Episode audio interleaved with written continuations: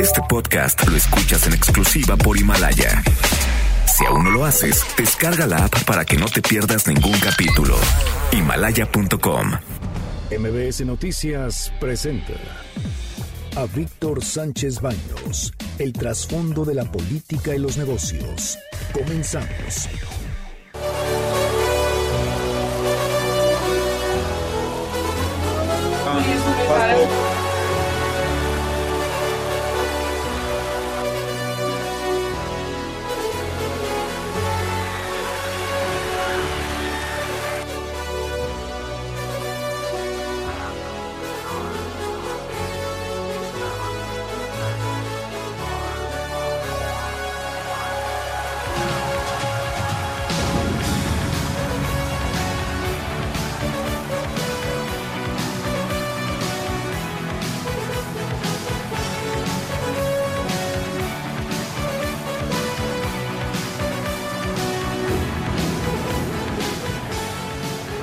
Hola, ¿qué tal? ¿Cómo están? Muy, muy, muy buenas noches. Los saludo con mucho afecto. Soy Víctor Sánchez Baños en MBS a través de la frecuencia 102.5 de FM desde la Ciudad de México. Acompáñanos durante una hora, una hora para que juntos analicemos y discutamos la información de los asuntos de poder y dinero que leerás y escucharás mañana. Sintonízanos en vivo en streaming en mbsnoticias.com. Está conmigo Armando Ruiz ¿cómo estás? Mi querido Víctor, feliz de estar contigo y con todo el amplísimo auditorio de este programa. Qué amable, muchas gracias. Carmen Delgadillo. ¿Qué tal? Muy buenas noches a todos. Debate. Comunícate. Comenta a Víctor Sánchez Baños en MBS. Twitter, arroba B. Sánchez Baños y arroba MBS Noticias. Y tome sus precauciones porque va a hacer mucho frío. Vamos a tener temperaturas en la Ciudad de México que van a variar entre 2 y 6 grados centígrados en la madrugada. Y pues va a llegar a estabilizarse más o menos como en 11, perdón, entre 14 y 16 grados al, al filo del mediodía. Eh, pues si tienes frío, yo tengo gripa, tengo un resfriado porque eso es, es muy importante, mi querido Armando. No, si definir duda. la diferencia entre un resfriado y yo una gripa. O, y una influenza. Y una ¿no? influenza, Porque sí, influenza- hay, hay grados y hay, hay, hay niveles. Yo ayer estuve tumbado, te estaba comentando en la cama. Sí. Y ahorita que estás diciendo que mañana empezamos con dos grados, bueno, ya estoy sufriendo. Para no salir, imaginarme. Pero en fin, no hay que cambiar. Miren, la diferencia rápidamente les voy a decir. La diferencia entre, entre tener gripa y tener un resfriado. El resfriado, gripa es cuando tienes un fuerte dolor de cabeza. Con un resfriado no tienes dolores de cabeza. Tampoco dice, eh, gripa es cuando tienes el cuerpo cortado, te duele todo el cuerpo y estás pero muy mal. En el caso de la gripa, no. Perdón, el del resfriado no. La gripa, en eso puedes tener este, tem- entre las temperaturas, este, en fin, varios factores que, que- que influyen muchísimo, pero sobre todo lo que debemos cuidar es la temperatura del cuerpo corporal. O sea, que no, superemos los 36 grados, 37, está el, el- tope es máximo, 37 grados. Después de eso ya puede ser considerada una gripa. Antes es un resfriado, o sea, tienes mucosidad, este, ¿cómo se llama? Eh, pues la- la nariz que te estás, estás con la secreción, pues sí, eso es un resfriado. Pues, y si tienes un querido- resfriado, Mi querido doctor, yo lo que tuve fue pues una gripa por lo que usted está diagnosticando, que ahora Sí. le dicen influenza, ¿no? Estuvo terrible. Bueno, todas las gripas son influencias. Sí, hijo. Nada más que hay unas que, uff, Ah, canela. unas que en el 2000, creo que fue en el 2004, Sí, sí, sí. fue en el 2000, ¿qué? ¿2008? Ah, Así es claro, cierto, claro, fue claro. con Felipe Calderón, tienes toda la razón. No, pues que se Fernando. paró la Ciudad de México, ¿te acuerdas? No, no. ¿sabes algo? Yo estuve de acuerdo con aquella ocasión con Felipe Calderón. Sí, claro. A pesar de que yo estaba convencido que fue toda una estrategia para tratar de beneficiar a la casta de poder que se encontraba en Washington.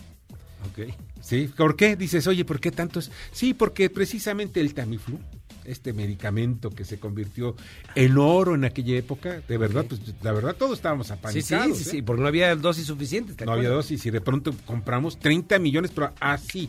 Sí. ¿Y quién estaba alrededor de esto? Pues nada más que los socios de, de en aquel entonces de George W. Bush. No, o sea, bueno. el secretario de Estado estaba metido en este asunto. No, no. Miren, por eso cuando veo yo ese tipo de cosas, mejor le vamos viendo con mucho cuidado. Y vamos a ver también, le vamos a platicar cuáles son los síntomas de pues este nuevo virus que está dañando a China, que el es coronavirus, el coronavirus, ¿no? El coronavirus famoso. Y que ya lleva cuatro muertos. Ya dicen ofici- extraoficialmente que son seis. Posiblemente sean seis muertos, pero ya llegó un primer caso que está detectado en Estados Unidos. Hay que tener mucho cuidado. Cuídese, lávese las manos. Fundamentalmente lávese las manos. Procuren de dar beso de cachetito. Eh, yo ya no uso corbata. ¿Por qué? Pues porque... Y sí es cierto, sí es, la corbata es un implemento que a mí me gusta, pero desafortunadamente es muy sucio. Sí, Sí. bueno, Hay sí. corbatas que deben guardar en el refrigerador para que no se echen a perder. Hay unas que Cayó todavía mole. tienen mole del año pasado de los romeritos. Sí. Estas son las expresiones, y la- las expresiones y las historias de hoy. Esta es la voz del canciller Marcelo Ebrard. Debo decir que la Guardia Nacional se comportó conforme a los ordenamientos que se le han dado. Tengo el reporte el día de hoy que me ha dado la señora secretaria de Gobernación. Muchas gracias, Olga. No tenemos heridos, por fortuna. No tenemos una situación que lamentar. Y bueno, a pesar de las pedradas que se recibieron y de una situación muy tensa, podemos decir que el día de ayer, si alguien tenía la intención de provocar, pues no logró su cometido. Si alguien está buscando violencia en México, no la va a encontrar por parte de las autoridades. Habrá una acción sensata y razonable y prudente, pero sí firme, porque tenemos que cumplir un ordenamiento legal. Y esta es la voz del presidente Andrés Manuel López Obrador sobre el mismo tema. Nuestros adversarios quisieran pues se reprimiera, tener la foto de un guardia nacional golpeando a un niño migrante. Pues no, porque si no los cuidamos, pasan y llegan al norte y los atrapan las bandas de delincuentes y los agreden. Entonces cuando dice, ¿por qué la Guardia Nacional? Bueno, porque necesitamos que se respeten nuestras leyes, como lo hacen todos los países, sin violar derechos humanos y también con protección. Bueno, pues miren, la verdad las cosas sí hubo cates. Se, algunos se llevaron, fueron descalabrados y miren, no se trata de sacar la foto, ni tampoco, ni veamos tampoco eh, lo que sería la teoría de la conspiración en contra del gobierno mexicano. Hay una cosa que sí es muy clara. Y veo la participación del gobierno guatemalteco que dice, o sea, como el portero ese que hace de Herbes, ¿no? Deja pasar los goles. Ah, pues sí, mira, qué fácil, ¿no? Desde que nos ponen en la frontera para que el que se lleve la mala imagen sea el gobierno mexicano. Y miren, pues, está ya está en la línea telefónica, le agradezco muchísimo a Alberto Cabezas Talavero, quien es oficial nacional de comunicación de la Organización Internacional para las Migraciones en México. Alberto, ¿cómo estás? Muy buenas noches. Hola Víctor, buenas noches. A Oye. tus órdenes. Gracias, muchas gracias que estás con nosotros esta noche. Vamos viendo qué es lo que está pasando realmente desde el punto de vista de, de las organizaciones. Eh, la migración es imposible contenerla. Los muros no los contienen. Ahora, pero ¿cómo hacer que la migración pase legalmente? Que ese es el otro, el problema más grave. Bueno, mira, eh, la Organización Internacional para las Migraciones trabaja desde ese presupuesto, ¿no? Nosotros creemos que la migración es una fuerza positiva, Sí. que es compleja, o sea, que no, no está exenta de... ha abierto muchas incógnitas en los últimos años y bueno, nosotros creemos que las caravanas, tal y como las vemos, sí, hace a finales de 2018 se veían como un fenómeno nuevo, pero, pero no lo son. En esencia, ¿qué son? Son eh, co- una forma colectiva de migrar de una serie de personas que buscan, en muchos casos, eh, o notoriedad o una mayor seguridad, ¿no? Claro. Desde hace años nosotros lo que estamos haciendo es trabajar con las autoridades en fortalecer capacidades en México y en otros países de la región para que se garanticen y protejan los derechos humanos de la población migrante que se desplaza en la, en la región. Y quizá, bueno, tendemos a ver las cosas de una forma muy negativa, pero ¿qué está pasando? Estamos ante una situación que está abriendo un debate también, ¿no? Un debate Claro. sobre de dónde vienen estas personas. ¿eh? En muchos casos vienen de situaciones y comunidades donde hay eh, situaciones de violencia muy complicadas. Sí. Vienen de países donde hay necesariamente condiciones económicas muy mejorables. ¿eh? Y vienen en, en un tercer grupo, vamos a decir, muy amplio, tratando de reunirse con sus familias, que están en un lugar que ya no es el país de origen, ¿no? Entonces, aquí se está construyendo una ecuación que pasa por muchas cosas eh, y en México se ha abierto ya el debate de esto, ¿no? Pasa por desarrollo, desarrollo no nada más nacional, sino desarrollo de la región y quizá eh, lo que nos está obligando esta circunstancia coyuntural es a pensar más en grande en cómo gestionar los flujos, pero también en ir más allá, en, en qué proyectos, qué programas debemos impulsar para que la región, México, el sur de México y otros países de Centroamérica comiencen a articular soluciones colectivas, ¿no? Y ahí es donde estamos. Armando Ruiz Peter. Sí, claro, Alberto, qué gusto saludarte. Dos preguntas. Hay una, hay una de las, eh, digamos, de las incógnitas que tú no, no pusiste sobre la mesa es cómo se financia o quién financia. Me parece que también eh, está sobre el asunto de debate. y, si la preocupación es cómo gestionar, eh, digamos, un, movimiento donde implica a mil personas, donde obviamente vamos a tener estas imágenes caóticas que tienen implicaciones políticas, eh, a, dónde están, digamos, ahorita las, los protocolos por, lo que va? O, o, digamos, entiendo que hay un debate, pero tú que estás, digamos, en el corazón de esa discusión, ¿Qué debería de haber hecho el gobierno de México tal vez para mejorar lo, que estamos viendo de las imágenes de ayer y de hoy? Bueno, eh, en el tema primero que, que, que comentas, Armando, lógicamente, estoy un poco en, negro también porque bueno pues no no no es nosotros no no buscamos no sabemos bien qué puede haber detrás, eh, quién financia, pero los móviles, cuando habla uno con las personas, y la semana pasada sacamos un, un material que recabamos hace meses en Tapachula, hablando con los migrantes que estaban ahí a mediados del año pasado, eh, y bueno, nos, nos llegan esas razones que te digo, violencia, pobreza, y intención de, encontrarse con las familias. Esos son para nosotros los motores, desde ahí, desde ahí miramos este fenómeno. ¿eh? ¿Sobre qué deberían hacer las autoridades? Bueno, pues en primer lugar, eh, el tema de garantizar la protección de los derechos de las personas migrantes independientemente de la situación migratoria en que estén, es importantísimo. ¿Por qué? Porque una persona migrante que se ve arrinconada, acorralada, que ve un camino cerrado, no se va a parar, lo han dicho, va a buscar otra vía, va a ponerse en riesgo, probablemente va a tomar rutas desconocidas para él y para las personas que le guían, si es que las lleva, y eso puede ponerle en peligro, puede caer en redes de tráfico y trata de personas, ¿no? Entonces, de alguna manera nuestro mensaje es que los migrantes traten, en la medida de lo posible, ¿eh? de eh, realizar los trámites migratorios al cruzar una frontera de un país que no es el suyo, porque de esa manera van a tener mínimamente seguridad y posibilidades de alguna forma de permanecer en México. Ahora bien, hemos oído hablar de ofertas de empleo, eh, de una serie de cosas que lleva aparejado el hecho de, estar en un país que no es el tuyo y, y qué, te queda, ¿no? Hay personas que pedirán protección internacional, por supuesto, son las personas que vienen de comunidades donde hay violencia, pero puede haber otras personas que tengan opciones, ¿eh? y no sé bien cuáles, si se les da una ruta de trabajar y de aportar a las comunidades en las que se encuentran, ¿no? Y ahí es donde toca pensar, toca crear estos programas, toca ingenio, innovación un poco y buscar cómo acomodar a algunas de estas personas en esta situación. Precisamente es que van a regresar a sus países. precisamente es, eso. O sea, los lugares de origen, o sea, en este caso Honduras, Salvador, Guatemala, Centroamérica o México en el caso de Estados Unidos, tenemos que mejorar las condiciones de seguridad, como tú estás diciendo. Primero, ¿ves? De, eh, de eliminar la pobreza, porque la gente se va por, por, por buscar nuevas, mejores oportunidades. Y tercero, bueno, el encuentro de los familiares, pues es uno de los factores emocionales, pero los otros dos están en manos de los gobiernos. Y lo vemos no nada más en el caso de la migración en México o rumbo a México y Estados Unidos, sino también lo vemos en la migración europea, lo vemos en lo que está pasando con Siria, etcétera. ¿Crees nada más para, eh, para concluir la entrevista? ¿Crees que sea que pueda haber alguna opción para poder resolver en los lugares de origen, independientemente del dinero que ha aportado México, que son alrededor de 150 millones de dólares a El Salvador, Honduras y Honduras, eh, para tratar de contener esta, este paso migratorio?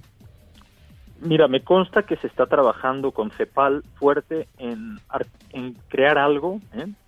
que, que digamos que trate de elevar eso, el nivel de desarrollo y de, y de crear, mitigar los factores de salida, ¿no? Estos drivers, estos elementos que de expulsión, ¿no? Y puede haber muchas cosas, o sea, la violencia es una circunstancia lamentablemente propia de nuestra región, pero también hay muchas personas que no migran por violencia, que migran porque necesitan, porque quieren 8 dólares eh, al día de, o sea, 8 dólares la hora de sueldo, ¿no?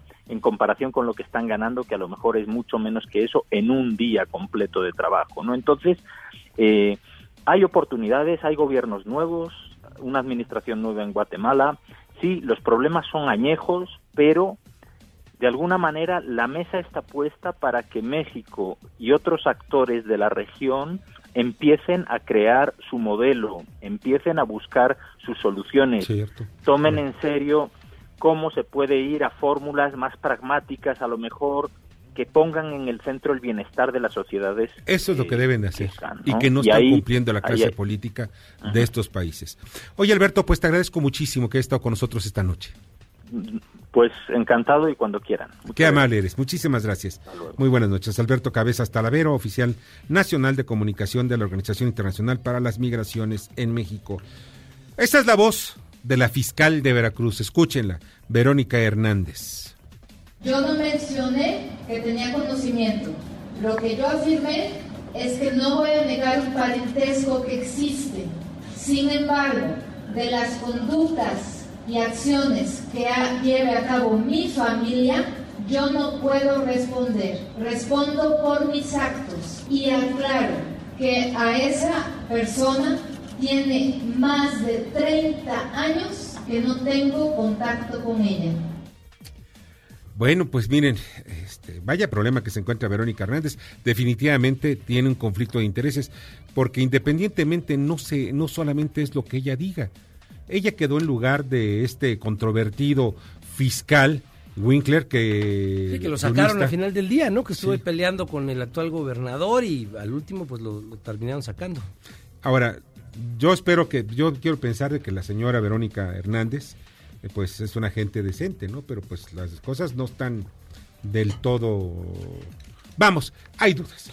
Mira, yo creo que aquí más bien habría que ver cuáles son los protocolos que se siguen en otros lugares cuando se enfrentan este tipo de problemas. No es eh, que esté al buen decir del funcionario, sino que yo por lo menos recuerdo en Estados Unidos, cuando tú tienes un vínculo familiar, eh, por más eh, que tú digas que no has visto a la persona, simple y sencillamente estás incapacitado para formar parte de ciertos círculos policíacos, de procuración de justicia, de investigación. Entonces, de nuestra legislación te puedo asegurar que debe de tener este tipo de principios ahí planteados y no podemos quedarnos al buen dicho del funcionario, trátese de quien se trate, porque ah, si puede no, ser una gente decente. Eh, es correcto, o sea, no, se está poniendo en duda si hay alguien eh, que tenga alguna relación directa. Creo que eso sería equivocado. Es más bien, ¿cuáles son los protocolos que exige la ley seguir? Y por lo tanto, si esta habilitación se brincó la ley o si, o si está dentro de los cánones de lo que la ley permite. La de Veracruz y obviamente la, la, propia legislación federal. Pues yo estoy convencido de que no debería de darse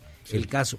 De ella debería, yo estoy convencido que debería renunciar y por nombrarse a otra persona. Y sería lo más sano. Lo más sano. por su propio nombre, prestigio, carrera, etcétera ya que tenga otro trabajo, pero no era de fiscal. Es correcto, sin. Y aparte de todo, eh, eh, eh, digo, en cualquier lugar de la República. Hasta en derechos humanos.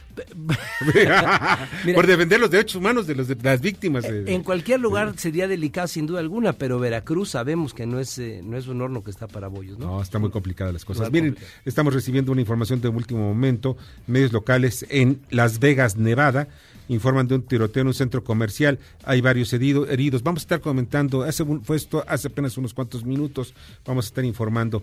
Y vamos al resumen de información. Carmen Delgadillo. Pemex refinancia deuda a un plazo de 40 años. Colocó en mercado 5 mil millones de dólares en dos bonos. Con ello, en solo un año la empresa logra reducir su tasa de fondeo en el mercado internacional en poco más de dos puntos porcentuales. Murillo Karam comparecerá por el caso Yotzinapa. El subsecretario de Gobernación Alejandro Encinas confirmó que en las próximas semanas serán llamados a declarar exfuncionarios y nuevos actores sobre el, el proceso del caso Ayotzinapa. El 29 de enero inicia Canadá ratificación del TEMEC.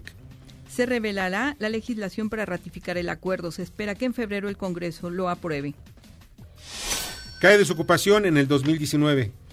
El INEGI informó que pasó de 3.6% de la población económicamente activa en diciembre de 2018 a 3.1% al cierre del año pasado. Tabasco encabeza los estados que más redujeron su desocupación. Admite fiscal de Veracruz, lo que acabamos de comentar, vínculos con su prima y los Zetas. De las conductas de mi familia yo no voy a responder, dijo Verónica Hernández tras reconocer que es prima de Guadalupe Hernández Herviz, presunta operadora del cártel de los Zetas. Ante la crisis de violencia en Naucalpan llega la Guardia Nacional. Son alrededor de 50 elementos que coadyuvarán con los 2.290 de seguridad del municipio. Muchas gracias, Carmen. Te agradezco muchísimo. Y miren, estoy recibiendo más información. Se trata del Fashion, Fashion Show Mall en Las Vegas, en donde pues están llevando ahorita varias eh, pues patrullas de la policía. Eh, pues en la, escena, en la escena todavía no hay detalles, no se sabe cuántos heridos en Las Vegas hay en estos momentos. Vamos a mantener la información. Y vamos con el comentario de Ignacio Morales Lechuga. Para el primero de febrero se ha pospuesto el debate, discusión o análisis de las distintas reformas penales que la Cuarta Transformación ha preparado con el propósito muy claro de abrir una nueva expectativa para que el fracaso que durante 2019 cosecharon en materia de seguridad y justicia se revierta. La pregunta sería, ¿es preciso este paso que están dando para abatir los más de 35 mil homicidios que se cometieron el año pasado? ¿Es este el camino para disminuir los secuestros? Me hago la pregunta porque han extendido una serie de conductas para considerarlas graves o peligrosas sin que realmente lo sean. Están desnaturalizando una legislación penal que caminaba rumbo hacia un Estado democrático de derecho, garantista, con respeto a la libertad de los posibles o probables responsables, basado en dos columnas vertebrales como eran la presunción de inocencia y el debido proceso. Y esto, todo esto, se irá al caño, a la coladera. ¿Qué es lo que contiene esta nueva reforma? Bueno, crea una superfiscalía, los ministerios públicos podrán ordenar la detención de una persona durante 48 horas, cosa que antes no lo podían hacer. También ellos directamente decidirán cuándo hay proceso. Antes lo decidía el juez de control. Las pruebas obtenidas ilícitamente, que pueden ser torturas o escuchas telefónicas, ahora depende del el juez. El juez puede considerarlas válidas y no están prohibidas ya en la nueva propuesta de reforma. El Ministerio Público puede decretar un arraigo hasta de 40 días. Y esto quiere decir que las pruebas ilícitas, escuchas telefónicas o cualquier otra, las pruebas obtenidas a través de tortura, podrían llegar a incriminar a una persona. Esto pareciera un retroceso de 50, 60 años en nuestro sistema penal. Y por supuesto, no creo que lleve al éxito una propuesta que originalmente estaba fundada en abrazos y no balazos en amnistías, perdones y olvidos.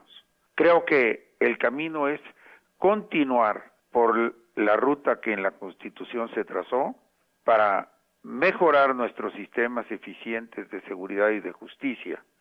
La justicia tiene que ser necesariamente equitativa y un país fuerte, democráticamente fuerte, es aquel que tiene un buen sistema de seguridad y de justicia basado en las libertades y no que considere como sospechosa a toda la población y la prive de garantías de defensa de los derechos humanos que creo se están pisoteando a través de esta reforma. Ojalá haya espacio para cambiar, para discutir, para analizar, pero sobre todo, no diría yo que para dar marcha atrás, sino para dar marcha adelante en otro proyecto que entronice coloque en el centro del escenario el respeto a los derechos humanos.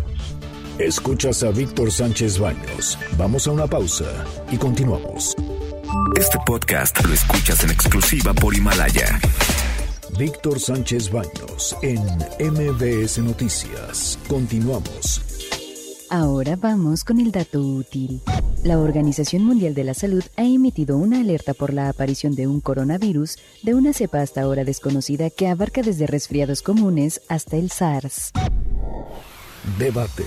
Comunícate. Da tus opiniones a Víctor Sánchez Baños en MBS. Teléfono en cabina 5566 1025. Muchas gracias que continúen con nosotros en MBS.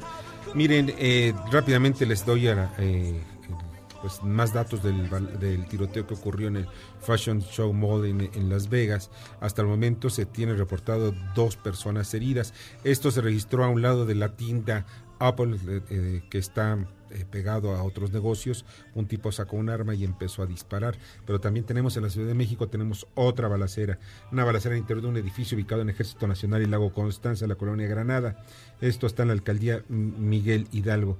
Deja como salto tres personas muertas. Las primeras versiones refieren que al interior del piso 7, el cual abarca los despachos de 711 al 719, empezó una riña que desembocó o eh, desencadenó una balacera.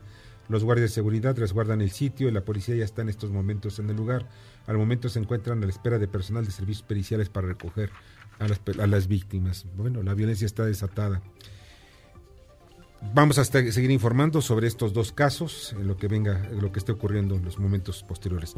Bueno, está con nosotros la maestra en Derecho Almadelia Canseco Guzmán, especialista en Derechos Humanos por la División de Estudios de Posgrado de la Facultad de Derecho de la UNAM. ¿Cómo estás, Almadelia? Muy bien, gracias, Víctor. Pues de nuevo aquí en tu programa tan interesante. Mm, voy, oye, estamos viendo el asunto de la caravana migrante. Sí. Hay aspectos que desde el punto de vista jurídico, pues mí se debe contemplar. Llegan estos grupos sí. violando la ley. Primero la ley de migración. ¿Por qué? Porque están pasando sin permiso, muchos no traen pasaportes, muchos no traen ni siquiera una identificación, vienen con esposa, hijos, en fin. y, y para, para colmo llegan a golpear incluso a muchos de, los, de nuestras autoridades. En tandas de cientos, en tandas de cientos de personas, cosa que digamos, creo que es aparte de todo el, caso nuevo, ¿no? Estas caravanas que se arman de pues de muchos cientos hasta miles de personas, ¿no? Sí, que ahora no nada más es un solo punto. Está, esto está movido de que pasen unos por cerca de, la frontera hasta Portapachula, otros van, van hasta Portabasco. En fin, estamos abarcando toda la frontera sur del, del Suchiate. ¿Esto desde qué implicaciones jurídicas tiene? Mira, Víctor, el fenómeno migratorio, pues ya es un, es un derecho, la migración, el derecho de migrar, es un derecho humano. Sí. Pero lo que no se entiende es cómo ingresar de una frontera a otra. Sí este problema migratorio y de las caravanas, eh, este, pues ya tiene bastantes años. Sí. Yo tuve la experiencia desde el año 2000, si no es que antes, trabajar con migrantes en situación irregular a través de Comisión Nacional de los Derechos Humanos. ¿Qué implicaciones jurídicas tienen?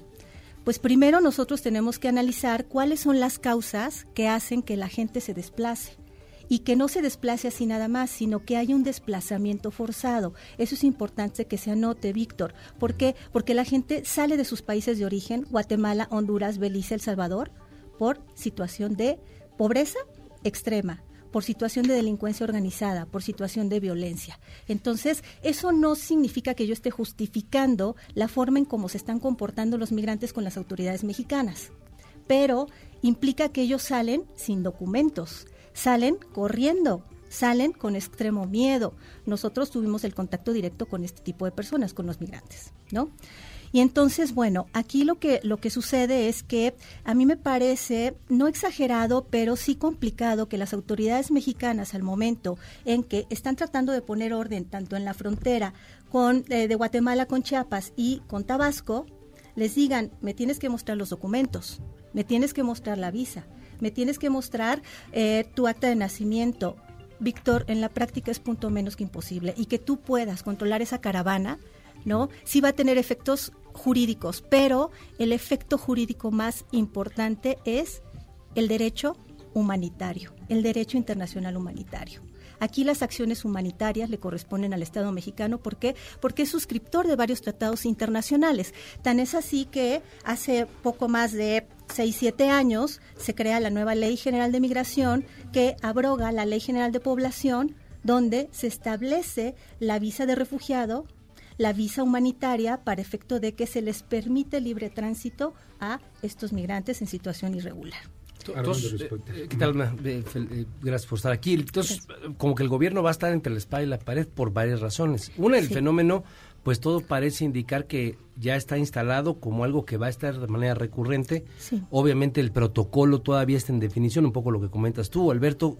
Tenemos un nuevo mundo, pero por un lado tenemos un eh, eh, tratado firmado para dar condiciones, digamos, de acceso, etcétera, y por el otro está la política real, que es el acuerdo con Trump de pues, lo tienen que detener allá. Digo, porque hay que decir las cosas como son. La fórmula eh, se detonó después del tema de los aranceles, hay que tenerlo claro. Se mandaron los uh, integrantes de la Guardia Nacional. Entonces, eh, ¿para dónde tendría, digamos, el gobierno en términos prácticos que jalar? Porque creo que es difícil para él decir, bueno, vayan pasando de a poquito en poquito y aquí los voy administrando, porque si no se van a reagrupar y se van a volver de arriba, ¿no? Claro. Mira, yo lo que estoy observando es que indudablemente, y eso es inevitable, geográficamente nosotros somos un corredor migratorio, ¿no? Conectamos con el país norteamericano que es Estados Unidos. Y hemos sido un país de migrantes, además. Entonces, ese problema no es de ahorita, es permanente. ¿No? Por el otro lado, creo que una solución inmediata es que pues ya reaccione la Secretaría de Relaciones Exteriores del Estado mexicano y entre en contacto con los representantes consulares de los países de origen, ¿sí? Incluso con los presidentes, ¿no? O con sus homólogos de la Secretaría de Relaciones Exteriores, con Guatemala, con Belice, con Honduras, con quienes están en El Salvador, para efecto de decir, a ver, vamos a ponernos de acuerdo. Si bien es cierto que México, lo debo decir con sus palabras extendidas, es muy generoso en materia de derechos humanos, en el ámbito migratorio, también lo es es que no podemos cargar con todo eso.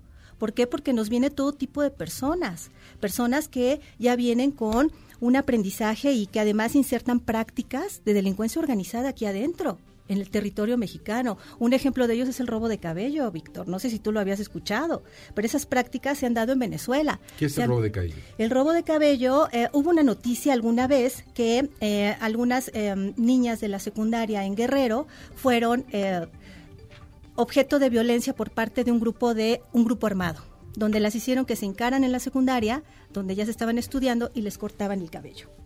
Eso es para el mercado negro, ¿no? Para las estéticas, porque eso eh, te reporta un valor económico. Entonces, esas prácticas vienen de Centroamérica. Oye, mira, hay unas llamadas telefónicas, perdón, rápidamente, eh, Armando y Almedelía. Dice René Rubio, dice, no, no hay ya un abuso en el derecho migratorio y el gobierno mexicano no sabe qué hacer o desconoce el derecho internacional. Otra, otra llamada dice de Raúl López, desde el punto de vista de derecho, la actitud del gobierno mexicano es válida al impedir el paso de migrantes o solo se trata de impedir un problema con Estados Unidos?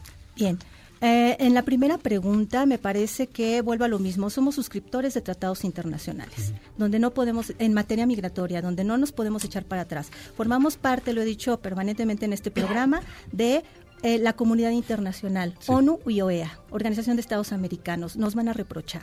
¿Por qué? Porque México, de manera voluntaria, como sujeto de derecho internacional, dijo, sí, acepto suscribir estos tratados internacionales. En consecuencia, tiene que garantizar esos derechos humanos. No así Estados Unidos, aunque forme parte de la ONU y de la Organización de Estados Americanos, él no ha suscrito ni un solo tratado internacional, precisamente porque dice no a la migración, entonces, porque todo el mundo quiere irse a Estados Unidos también, Claro. Armando. Pues, sí, pero al final del día, digamos, no lo hace, págase la voluntad en los bueyes de mi compadre, dice el viejo y conocido refrán. Entonces, tal vez ahí donde en términos prácticos, el ABC inmediato que, si bien hay que ir construyendo, ¿cuál sería? Porque si estas imágenes las tenemos cotidianamente, el desgaste es para nuestro gobierno, desafortunadamente. Entonces, creo que ahí es donde tienen que ponerse las pilas hoy, mañana, pasado, en lo inmediato. ¿Cuál sería un poco el ABC más Ah, ya dijiste uno, ¿no? Con los cónsules. ¿Qué, más habría que hacer? Pues seguir informando a los migrantes indocumentados o en situación irregular, pues que de manera, eh, eh, no sé, solidaria y pacífica se comporten, porque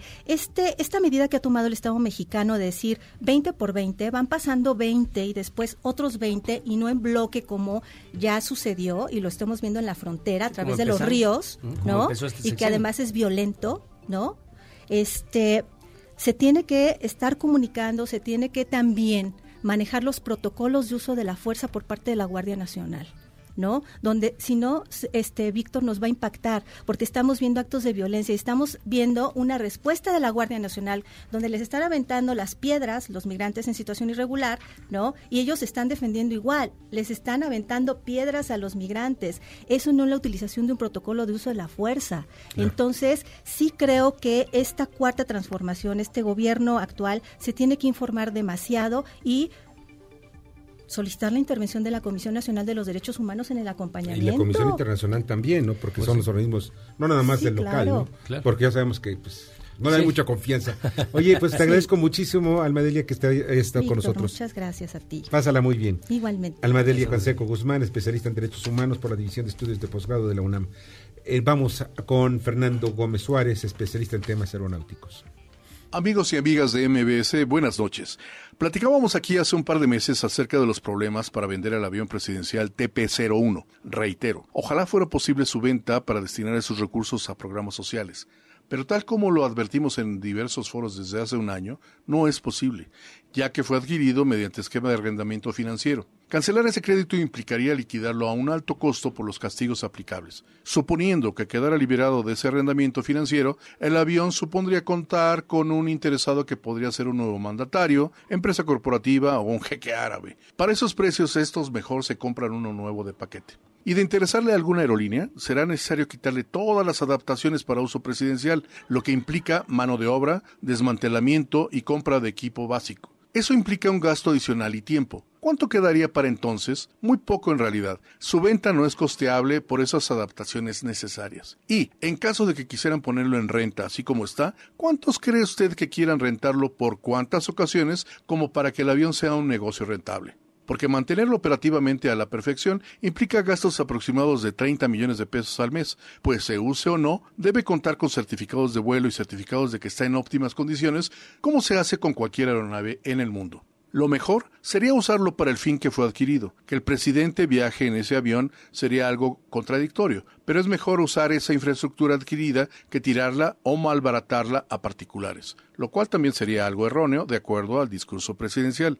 No es como vender un lujoso coche o una residencia incautada. Este avión cuesta al menos 230 millones de pesos. Venderlo o rentarlo no es negocio ni para la agencia intermediaria que lo opere ni para el erario público. Al menos ya van 30 millones de pesos perdidos en el año que estuvo en tierra. Les invito a hacer cuentas. Escuchas a Víctor Sánchez Baños. Vamos a una pausa y continuamos. Este podcast lo escuchas en exclusiva por Himalaya. Víctor Sánchez Baños en MBS Noticias. Continuamos. Ya regresamos con el dato inútil. Entre 2002 y 2003, un brote global de un coronavirus identificado como SARS infectó a más de 8.000 personas, de las cuales 774 murieron. Facebook, Instagram y LinkedIn. Víctor Sánchez Baños. Tu voz se escucha en la radio.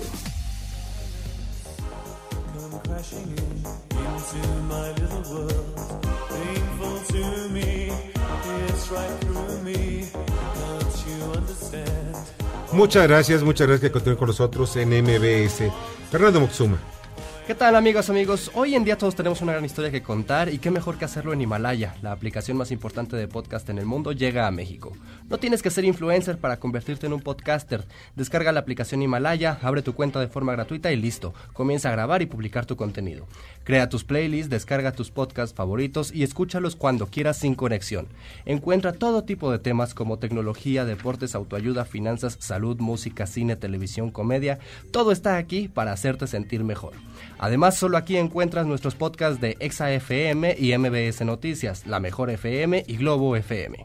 Ahora te toca a ti. Baja la aplicación para iOS y Android y visita nuestra página himalaya.com. Himalaya, la aplicación de podcast más importante a nivel mundial, ahora en México. Muchas gracias, Fernando, y escuchemos a Fernanda Musquiz, Creando Conciencia. Creando Conciencia. Yo soy Fernanda, Fernanda Musquiz. Ballena gris. Y volviendo al mar con nuestros cetáceos, hoy nos encontramos con la ballena gris. Esta especie es identificada así por su piel de color grisáceo con manchas irregulares de color blanco, las cuales son diferentes en cada individuo y permiten así su fácil identificación. las ballenas más viejas pueden llegar a tener tantas manchas blancas que su color grisáceo desaparece. El tamaño promedio es de unos 9 a 15 metros de largo y pueden pesar hasta 35 toneladas. Por si no lo sabías, la ballena gris hace la ruta de migración más larga que cualquier otro mamífero en la Tierra, realizando un viaje redondo de más de 20.000 kilómetros desde los mares asiáticos y del Pacífico Norte hasta los mares mexicanos en Baja California Sur, generalmente llegando el mes de diciembre y alcanzando el mayor número de ejemplares en enero. Y aunque no es una especie considerada social, suelen viajar en grupos de tres o más individuos. Las ballenas grises tienen un comportamiento muy peculiar cuando están cerca de la costa. Suelen levantarse en vertical fuera del agua, lo suficientemente alto para mirar por fuera de esta. Se le conoce como brinco de espionaje y puede durar hasta 30 segundos. Se cree que lo hacen para saber qué hay a su alrededor y también por un poco de curiosidad. Los ejemplares que solían vivir en el Atlántico se extinguieron en el siglo XVIII. Su reproducción suele ser muy baja debido a que las hembras solo son capaces de tener una cría cada dos años. Debido a esto, y a que suelen nadar lento y cerca de la costa, su población se ha visto extremadamente reducida debido a la caza indiscriminada, llevándolas al borde de la extinción. Actualmente, esta especie se encuentra protegida y su caza está prohibida. Por suerte, ha ganado gran valor turístico y esto ha incrementado el número de ejemplares y su protección. Aún así, hay todavía muchísimo trabajo por hacer. Te espero en la próxima cápsula. Yo soy Fernanda Musquiz. Buenas noches y gracias, Víctor.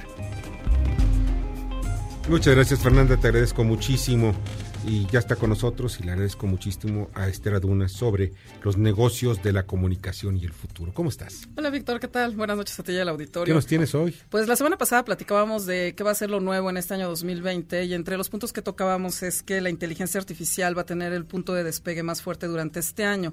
Vamos a hacer como una recapitulación de realmente cuáles son los avances que hasta el día de hoy se tienen en inteligencia artificial, que además sé que es un tema que a ti particularmente no te agrada mucho, el tema de los Siri, los Alexas. Fíjate que, que la semana pasada sacó un reporte, un estudio de la Universidad de Oxford en Londres, donde habla acerca de que realmente, qué tantos son los avances que se están teniendo con el tema de inteligencia y si realmente la inteligencia artificial se puede aplicar a todo este tipo de, de robots que están haciendo una serie de servicios ya para la humanidad.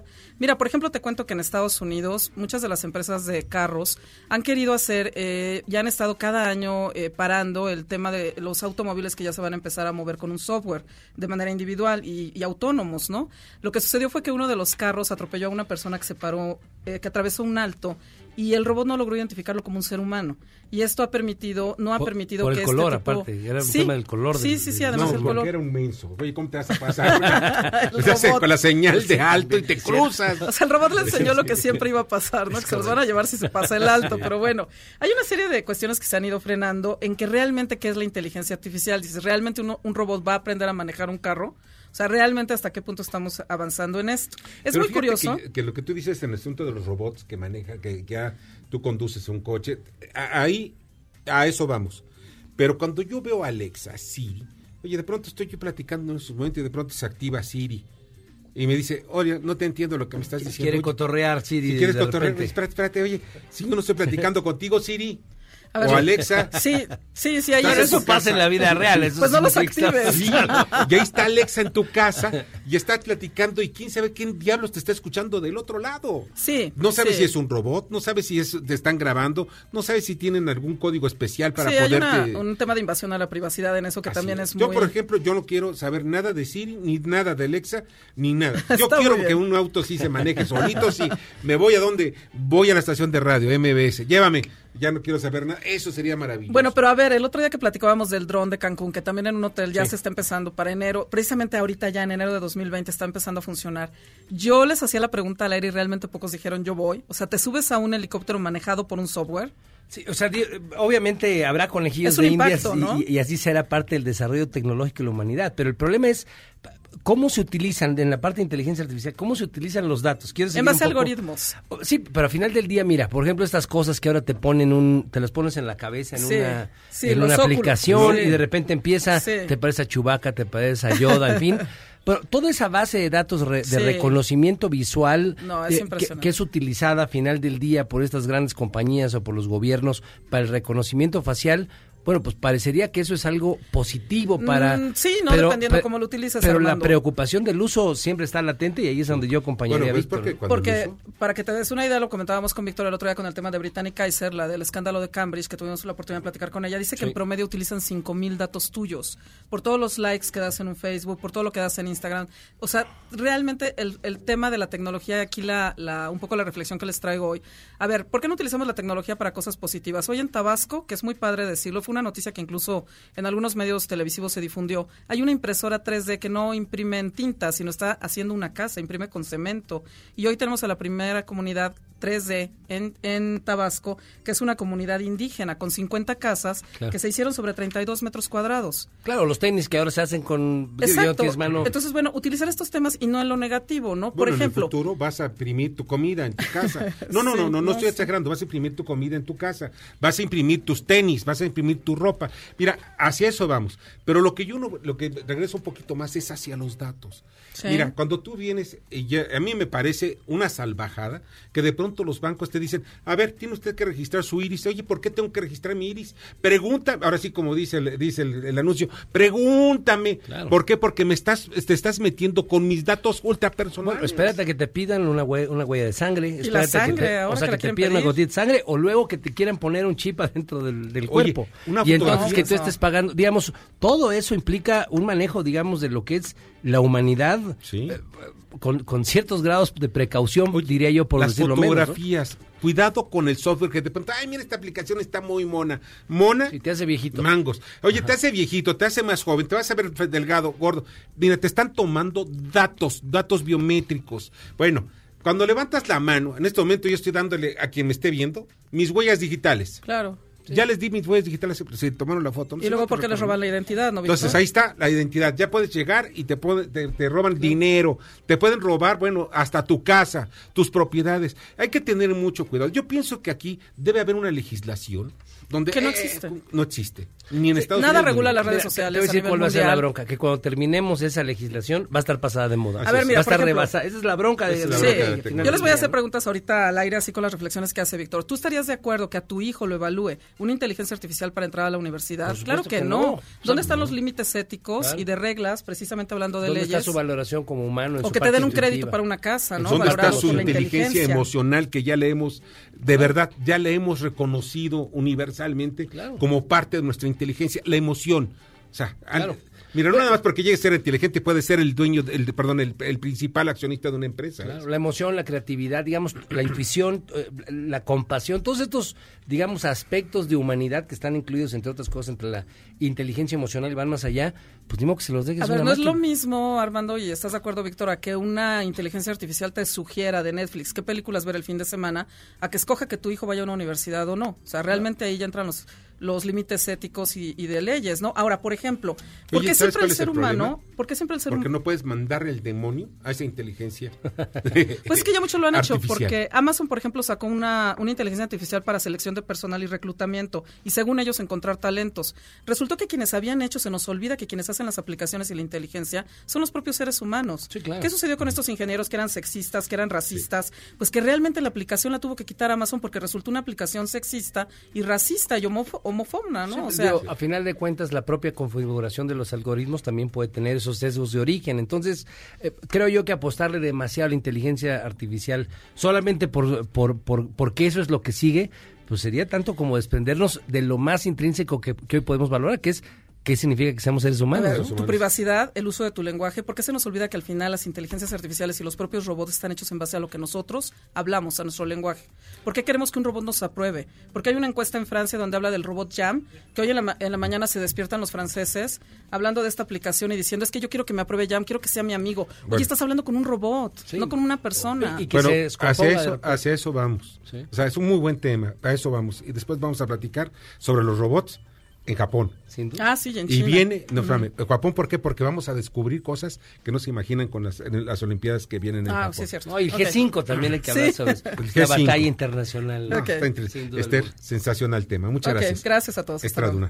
Vamos ahora con Jorge Gordillo a su comentario económico y financiero. Adelante, Jorge. Gracias, Víctor. Buenas noches. Aquí mis comentarios del día de hoy. Hoy martes, después de que ayer había sido un día feriado, los mercados financieros locales observaron correcciones o toma de utilidades en los principales mercados. La bolsa vimos registrar una caída de 0.60%. El tipo de cambio cotizaba a niveles cercanos a los 19.80 cuando estuvo muy pegado a los 19.60 el interbancario el día de ayer. Y bueno, todo se dio como un como pretexto para poder tomar utilidades como comentamos hace rato, ¿no? En esta ocasión el, la noticia del día que generó ruido fue las consecuencias que podía traer el brote de un nuevo coronavirus surgido en China. Lo que tiene el mercado lo que le preocupa es que este tipo de virus se parezca a lo que observamos en 2003 con respecto a el SARS, ¿no? Este síndrome respiratorio agudo que mató a 800 personas y que tuvo un impacto económico severo en Asia por las restricciones que se implementaron. Ya este nuevo virus ya mató a algunas personas. El riesgo más fuerte es porque esta es la época que se viene el año nuevo en China y es cuando muchos pues muchos viajeros viajan a otros lados del mundo y pueda generar un fenómeno de contagio que garantizara una pandemia o garantizara asuntos que frenaran o que pusieran cosas más, más graves. Inmediatamente esto, eso no ha llegado a ser el caso, pero los mercados financieros, como sabemos, se adelantan a estas cosas y aprovechan situaciones para tomar ciertas medidas. Este tema estuvo por encima o mandó a un segundo, a un segundo nivel los temas del impeachment de Estados Unidos contra Trump, el anuncio de Canadá sobre que la legislación ratificará el acuerdo, el TEMEC, el 29 de enero, la tregua que se generó en Davos entre Donald Trump y Emmanuel Macron en cuanto a los impuestos que se podían dar a Google y las amenazas de aranceles que ha puesto Trump en los últimos meses. Esto tomó un segundo plano. Estaremos más muy atentos a ver qué sucede con este nuevo tema que utilizan los mercados de pretextos para generar eh, posiciones de riesgo. Hasta aquí mis comentarios del día de hoy, Víctor. Buenas noches. Escuchas a Víctor Sánchez Baños. Vamos a una pausa y continuamos. Este podcast lo escuchas en exclusiva por Himalaya. Víctor Sánchez Baños en MBS Noticias. Continuamos. Muchas gracias, muchas, muchas gracias que continúen con nosotros en MBS. Y vamos a las columnas político-financieras que leerán ustedes el día de mañana en los periódicos diarios de la Ciudad de México. José Antonio Chávez.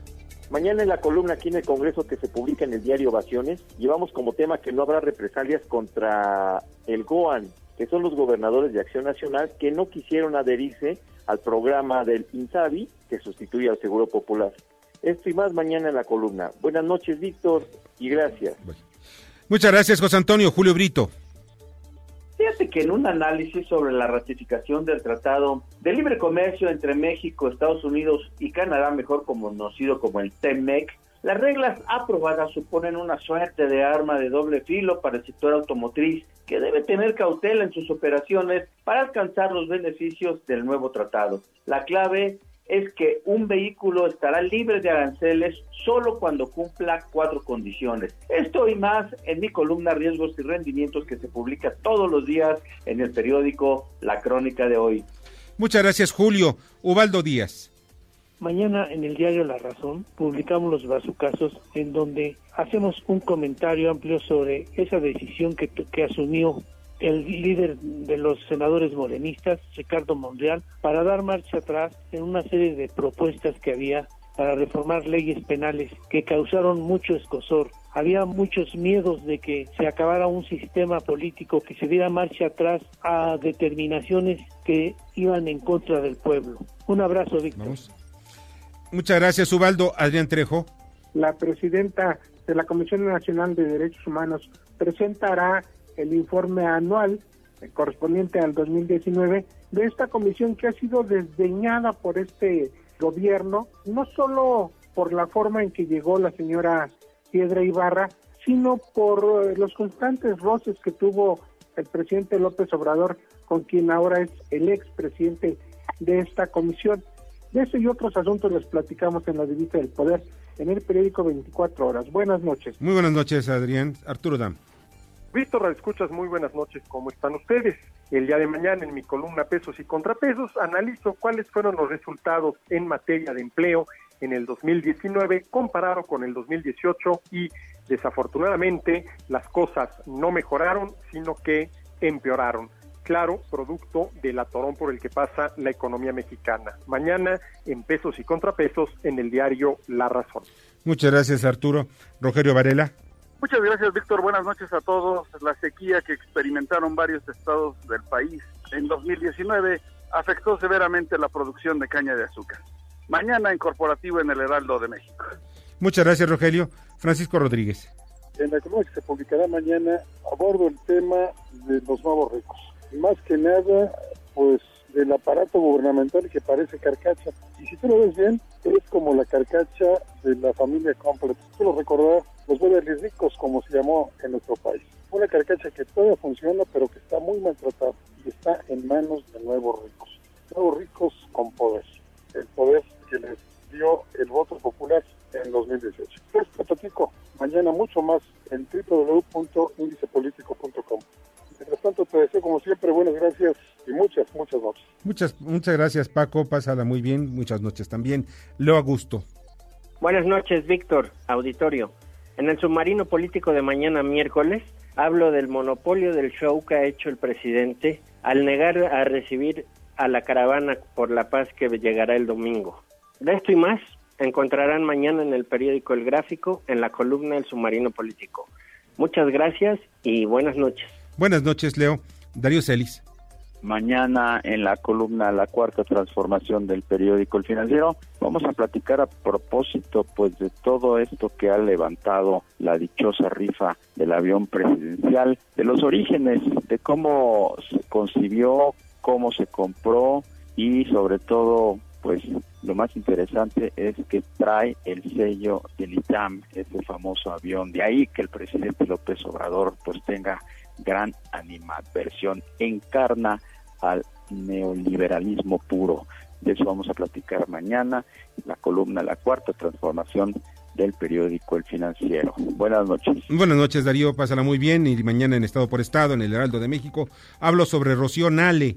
Dos amores, dos caminos, Zacatecas y Veracruz. Y en fin, toco varios estados. También por dinero hablo sobre los tamales de Chipilín y las bolas de humo.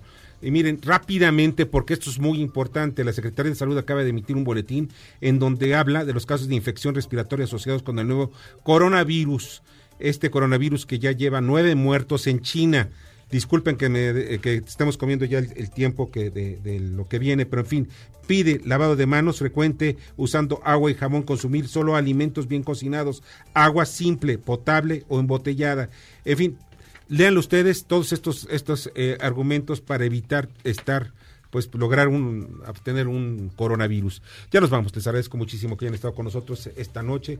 Muchas gracias Armando Ríos Peter. Abrazote a todos, mi querido Víctor. Igualmente, Esther Aduna. Buenas noches a todos. Muchas gracias Bernardo Sebastián.